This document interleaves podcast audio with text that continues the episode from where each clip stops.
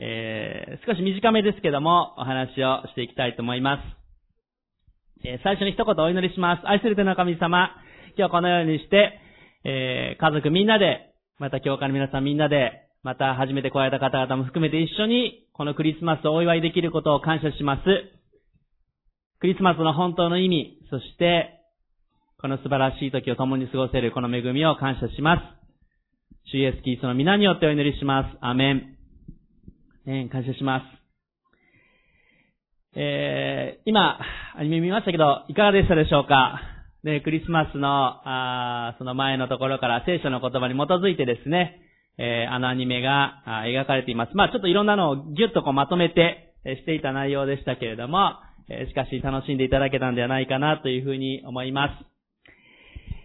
えー、今日最初にですね、皆さんにお聞きしたいことがあるんですけど、あの、少し前に流行ったというかですね、あの、有名だったというか言葉で、親ガチャという言葉は知ってますでしょうか？聞いたことあります？親ガチャって。まあ、テレビとか新聞とか見られる方は聞かれたことあるかもしれません。2021年のですね、えー、っと、まあ、新語大賞にも選ばれた言葉です。親ガチャっていう言葉ですけども、まあ、あの、えっと、ガチャっていうのはですね、あの、スーパーとかであの、こうガラガラガラってお金100円玉入れるとこう回すと丸い入れ物になんかおもちゃちっちゃいのが入ったのがガチャって言うんですけど、あと最近の若い子たちはインターネットとかでゲームするときに、まあ、お金を使ってやるとですね、なんか、あの、アイテムが当たるみたいなのをですね、それも同じようにこうガチャっていう風に言うんですね。まあ、何かが偶然当たるっていうのがガチャという意味です。そして、この親ガチャっていうのは、えー、自分たちの親は自分が選ぶことができないので、えまるでくじに当たったかのように 子供たちにとって親がガチャなんだっていうのがその親ガチャなんですね。まあ、そこの中にある意味は、自分が、あ貧しい家庭に生まれたりとか、えー、また能力が足らなかったりとか、思うようにいかない時の理由は、親ガチャに外れたっていうね。それがまあ、えー、去年その前ぐらいに流行った言葉でした。まあ、両親というガチャに外れてしまった。まあ、同時にですね、えー、親のせいにしているけど、自分自身の問題も全部もう、これは、あの、自分が偶然こういう風に生まれちゃったから仕方ないよねっていう風に諦めている、そういうところもあるかもしれません。えー、そういう言葉でした。ね、もうそれがね、あの、新語に2021年の時に選ばれた言葉でした。ね、で、どうでしょう？皆さんは、皆さんに質問ですけど、皆さんは自分が親ガチャのようにして偶然生まれてきて、そしてそれが当たりなのか、外れなのか、そんな感じだと思いますか？ね、偶然、自分が今こんな状態になっているのも、全部こういう状況なのも、ガチャが外れちゃったから、もしくは当たったから、そういうふうに思うでしょうか？ね、実際にそう思っている方々っていうのは世の中にたくさんおられて、思うようにいかなくてがっかりしてしまう、そういう方々も多くおられるのも事実です。えでも、聖書はそうではなくて、私たちは神様に愛されている存在だってことさっきのアニメの最後にも出てきました。2000年前のイエス様が誕生された時、イエス・キリストが誕生した時も、当時2000年前のイスラエルに、まるでこの親ガチャに外れたような人たちがいました。えそれがさっきも出てきたあの羊を飼っていた羊飼いたちだったんですね。えー、聖書の御言葉を、えっ、ー、と、表示もしますけど、もしよろしければ、えっ、ー、と、手元に聖書があれば開いていただければと思います。ない方はあの画面にも出てきますけれども、ルカの福音書の2章の8節の御言葉をまず見たいと思います。ルカの福音書の2章の8節をお読みいたします。さて、その地方で羊飼いたちが野宿をしながら羊の群れの予番をしていた。ある時、2000年前のイスラエルで羊飼いたちが夜中中ずっと野宿をしていたっていうふうに出ています。当時、羊飼いという仕事は、なんか可愛らしい羊を飼っていていい仕事のように思えるかもしれませんが、最低な仕事だったわけです。汚い仕事、休めない仕事だったわけですね。誰、できれば誰もしたくない。特に、あの、イスラエルでユダヤの立法というのがあってですね、決まりがあって、安息日は守りなさい。働いてはいけないっていう風になってた日も、でも羊は誰かが買わないとですね、死んでしまうし、餌あげたり、面倒を見てあげる人が必要です。だから仕方なく羊飼いをしないといけない人たちがいたわけですね。えなので、羊飼いをするのは大体が貧しい家の一番下の子供だったんですね。さっきも子供も出てきましたけども、貧しい家の一番若い子供が羊飼いの役を何人かで一緒にしないといけませんでした。誰もしたくない仕事。えー、さらにですね、当時は羊飼いたちっていうのは、あ人々から蔑まれていました。えー、まあ、例えばの、どっかでこう、裁判があったりするとですね、羊飼いっていうのは証言をしてはいけないっていう風になってたんですね。羊飼いたちは、あの、そんな自分たちが、あの、証言をするってね、何々がこうありましたっていうことを説明することはできないっていう風にされていたんです。要するに存在価値がないよっていう風に思われてたわけですね。あなたたちは存在価値がない、信頼できない人たちだ。そのようにこの羊飼いたちは思われていた人たちでした。まあ、彼らからすると、まあ、2000年前に親ガチャという言葉があったとしたら、まあ、まさにガチャに外れてしまったと 自分たちで思いたい人たちだったと思いますね。貧しい家に生まれ、えー、休みたいのに休めない仕事、最悪な仕事だけど、それが自分に来てしまった。人からは蔑まれ、存在価値がないと思われている。そんな羊飼いたちでした。でもそんな羊飼いたちが、この日も夜中羊の番をしていたって聖書は言っています。まあ疲れていたでしょう。辛かったでしょう。しかしそんな時に、さっきのアニメにもあったように、見つかいたち、天使たちがやってくるんですね。えー、9節から、あ14節までを見ていきたいと思います。9節から14節をお読みします。すると主の使いが彼らのところに来て、主の栄光が周りを照らしたので、彼らは非常に恐れた。見つかいは彼らに言った、恐れることはありません。見なさい、私はこの民全体に与えられる大きな喜びを告げ知らせます。今日ダビデの町であなた方のために救い主がお生まれになりました。この方こそ主キリストです。あなた方は布にくるまって貝羽桶に寝ている緑号を見つけます。それがあなた方のための印です。すると突然その見つかいと一緒におびただしい数の天の軍勢が現れて神を賛美した。意図高きところで栄光が神にあるように、地の上で平和が御心にかなう人々にあるように。まあ、最悪な状態にあった羊飼いたちでしたけれども、そこになんと天使たちがやってきたわけですね。天使がやってきて、そして彼らに言うんです。10節のところにこう書いてあります。恐れることはありません。まあ恐れたと思いますけども。見なさい。私はこの民全体に与えられる大きな喜びを告げ知らせます。まあ急に突然天使がやってきてびっくりしたこともあったと思いますけれども、羊飼いたちがびっくりしたのは、民全体に与えられる大きな喜びがなぜこんな私たちに知らされるのかっていうことです。存在価値がないと思われていて、そして人々に証言をすることができない人たちですよ。良い知らせを聞いたって、誰かに伝えに行ったって、いや、信じられませんっていうね、えそういう人たちなわけですから、なんでそんな知らせが私たちに来たのかなっていうふうに思って当然だったと思います。どこかの王様であったり、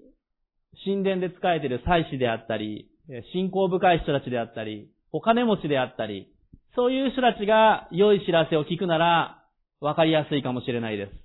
えー、影響力のある人に伝えるとかですね。まあ今で言ったらね、テレビ局とか新聞の記者の方の前にですね、それ伝えてみんなに伝えてくださいねとかだったらわかりやすいかもしれません。でも、この最初の知らせを知らされたのは、取るに足らない、一番影響力の少ない、信頼されてない蔑まれた人たちでした。まさに親ガチャに外れたような人たちだったわけです。しかし、この羊飼いたちが良い知らせを知らされ、そして、世界で最初の礼拝者たちになっていきました。羊飼いたちも最初これを信じられなかったと思います。でも、この天使の知らせの中で、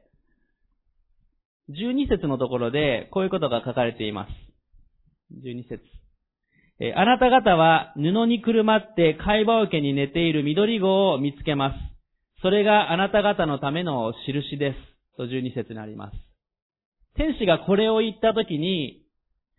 羊飼いたちに心に残ったキーワードがあったと思うんですね。それは、貝羽桶であったっていうことです。そして最初に、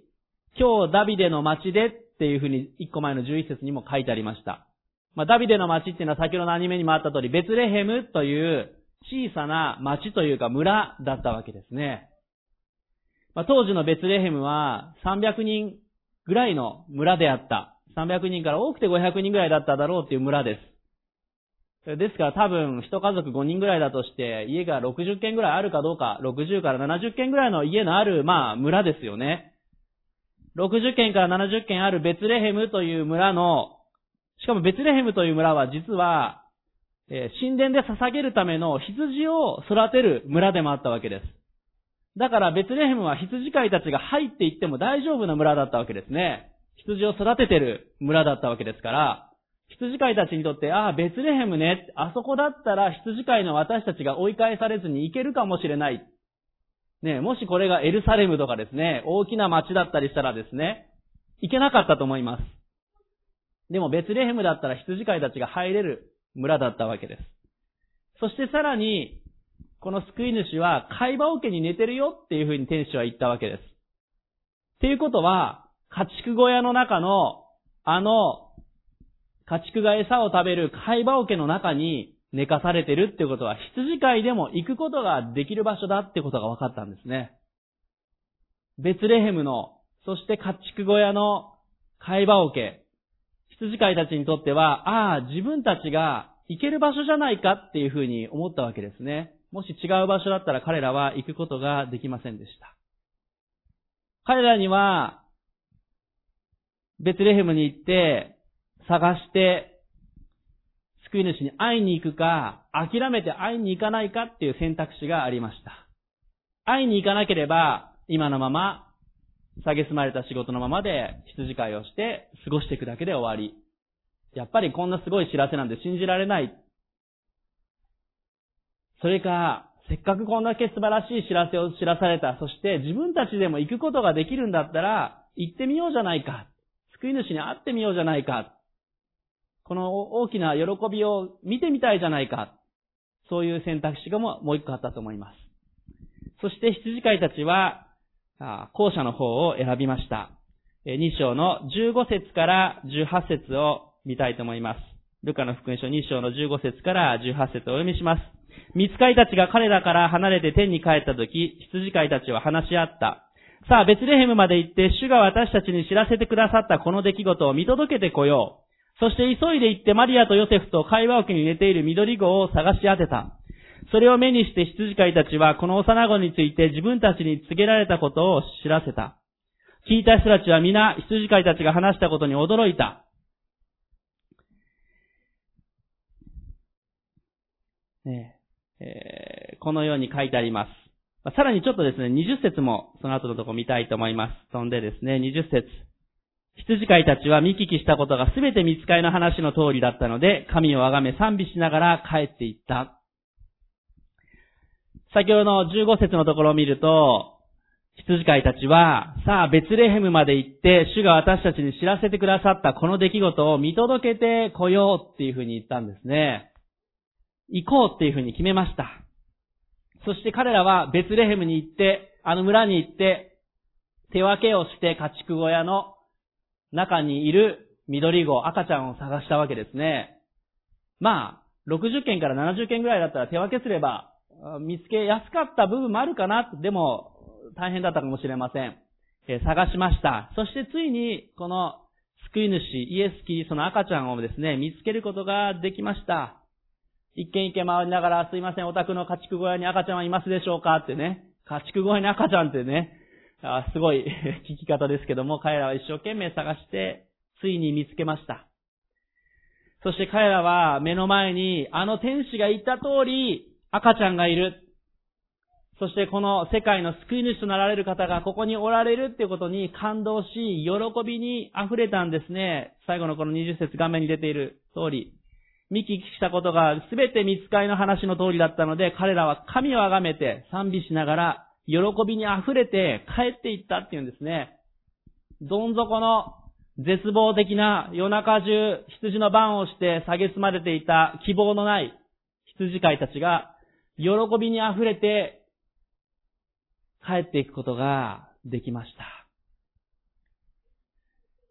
イエス・キリストを最初に礼拝して出会った人たちというのはこの羊飼いたちだったんですね。そしてこの羊飼いたちはどうしたかというと、17節と18節もう一度見たいと思います。ルカの福音書2章の17節18節に、えー、こう書いてあります。画面ももしよろしければ出していただけますでしょうか。17節18節それを目にして羊飼いたちはこの幼子について自分たちに告げられたことを知らせた。聞いた人たちは皆羊飼いたちが話したことに驚いた。最初に言いましたけど、羊飼いは証言をしてはいけない人たちでした。羊飼いが何かを、ね、良い知らせをつら知らせるって言っても人々が信じちゃいけない存在だった、本当は。そういう人たちだったわけです。でも彼らは喜びに溢れて伝えずにはいられなかったんですね。こんだけ素晴らしい知らせを聞きました。本当でしたよ。素晴らしい知らせですよ。このことを彼らは伝えずにはいられなかった。そして、この羊飼いたちの喜びに溢れている姿を見たときに、周りの人たちも、本当は信じれないはずだった人たちがあんだけ喜びに溢れて変えられてる姿を見たときに、ああ、これは本当にあったんだろう。本当の話じゃないか。このことを驚いたっていうんですね。18節聞いた人たちは皆羊飼いたちが話したことに驚いた。まあ、驚くぐらいですから、信じてなかったら驚く必要もないわけですよね。えー、聞く気もなかったわけじゃなくて、彼らは聞いたわけですね。人々は聞きました。羊飼いたちは、あの救い主を見に行くという決断をしたときに、自分たちでも行くことができる。そして自分たちが救い主に出会って喜びが溢れた。そして自分たちがこのことを伝えるものになった。まさに親ガチャに失敗したような者たちでしたけども、しかしどん底から彼らは喜びに溢れ、喜びを伝えるものに変えられていきました。これが世界で最初のクリスマス、イエス・キリストの誕生のお話です。2000年経って今日皆さんはいかがでしょうか？最初にもね、ちょっと親方のこと今日よく話しすぎですけども。偶然この世界に生まれて自分は今いい状態じゃない、うまくいっていない、残念だな、自分の人生こんなもんかな、そう思っておられるでしょうか？将来に希望はあるでしょうか？まあ、日本の社会も含めて今なかなか希望を見出すのが難しい時代です。世界的にも日本がね、なかなか難しい、そういう状況もあります。希望が見出しにくい、喜びが見出しにくい、そのような中にあります。また、私たちの中には、生まれた環境であったり、能力であったり、様々なもので、自分は足らないものだな、ダメだなって思う人たちもあるかもしれません。でも世界の最初のこのクリスマス、そして一番最初にイエス・キリストの誕生を知らされたのは、世界で当時どん底だった羊飼いたちでした。その人たちで、が、救い主に会いに行けるように、救い主であるイエス・キリストは、どん底である家畜小屋の会話桶に生まれてきてくださいました。誰でもイエス・キリストに会いに行くことができるように、誰でもイエス・キリストを信じて救い主として歩むことができるように、誰でも喜びに溢れて変えられることができるように、イエス・キリストは生まれてくださいました。だからイエス・キリストは王宮であったりとか素晴らしい場所で生まれたわけではありませんでした。どん底の人でも、誰でも、もちろんお金持ちの人たちでも大丈夫です。どんな人たちでもイエス・キリストに出会うことができるようにしてくださいました。イエス・キリストはあの誕生の後で後にどうなったかというと、十字架にかかられたわけです。あの十字架刑は最もひどい罪人がかかる死刑の方法でした。そしてあの十字架というのは、ここにいる私たち、世界中のすべてのものの罪の身代わりとしてイエス・キリストが死んでくださいました。そしてイエス・キリストを救い主として信じる者は、一人として滅びることなく永遠の命を得ることができる。それが、福音、良き知らせ、ゴスペルなんですね。素晴らしい知らせです。イエス・キリストは誰でも、どんな人でも救われることができるように、地上に来てくださり、十字架にかかってくださり、私たちのために死んでくださり、蘇られました。これが最高の私たちにとってのクリスマスプレゼントであり、素晴らしい知らせです。今日ここにいる私たちも、いろんな弱さや問題があるかもしれません。でも、ここにいる皆さん、私や、あなたが、このイエス・キリストを信じることを、そしてイエス・キリストと歩むことに呼ばれています。羊飼いたちがこの良き知らせを聞いたときに、この出来事を見届けてこようと出かけていったように、私たちもイエス・キリスの前に今日改めて出ていきたいと思います。お祈りしたいと思います。心合わせてください。愛する天の神様、今日ここにいる私たち一人一人、偶然ではなくて、必然としてあなたがこの場所に呼んでくださったことを感謝いたします。イエス様あなたは2000年前にあのどん底にいた、蔑まれ、存在価値がないと思われていた羊飼いたちの前にあなたは来てくださいました。そして今日2000年後、ここにいる私たちも羊飼いほどではないにしてもうまくいかない人生や犯してしまった罪やいろんなことがあるかもしれません。でもそんな私たちをあなたはそれでも呼んでくださり、あなたと共に歩むことができるように呼んでくださっていることを感謝いたします。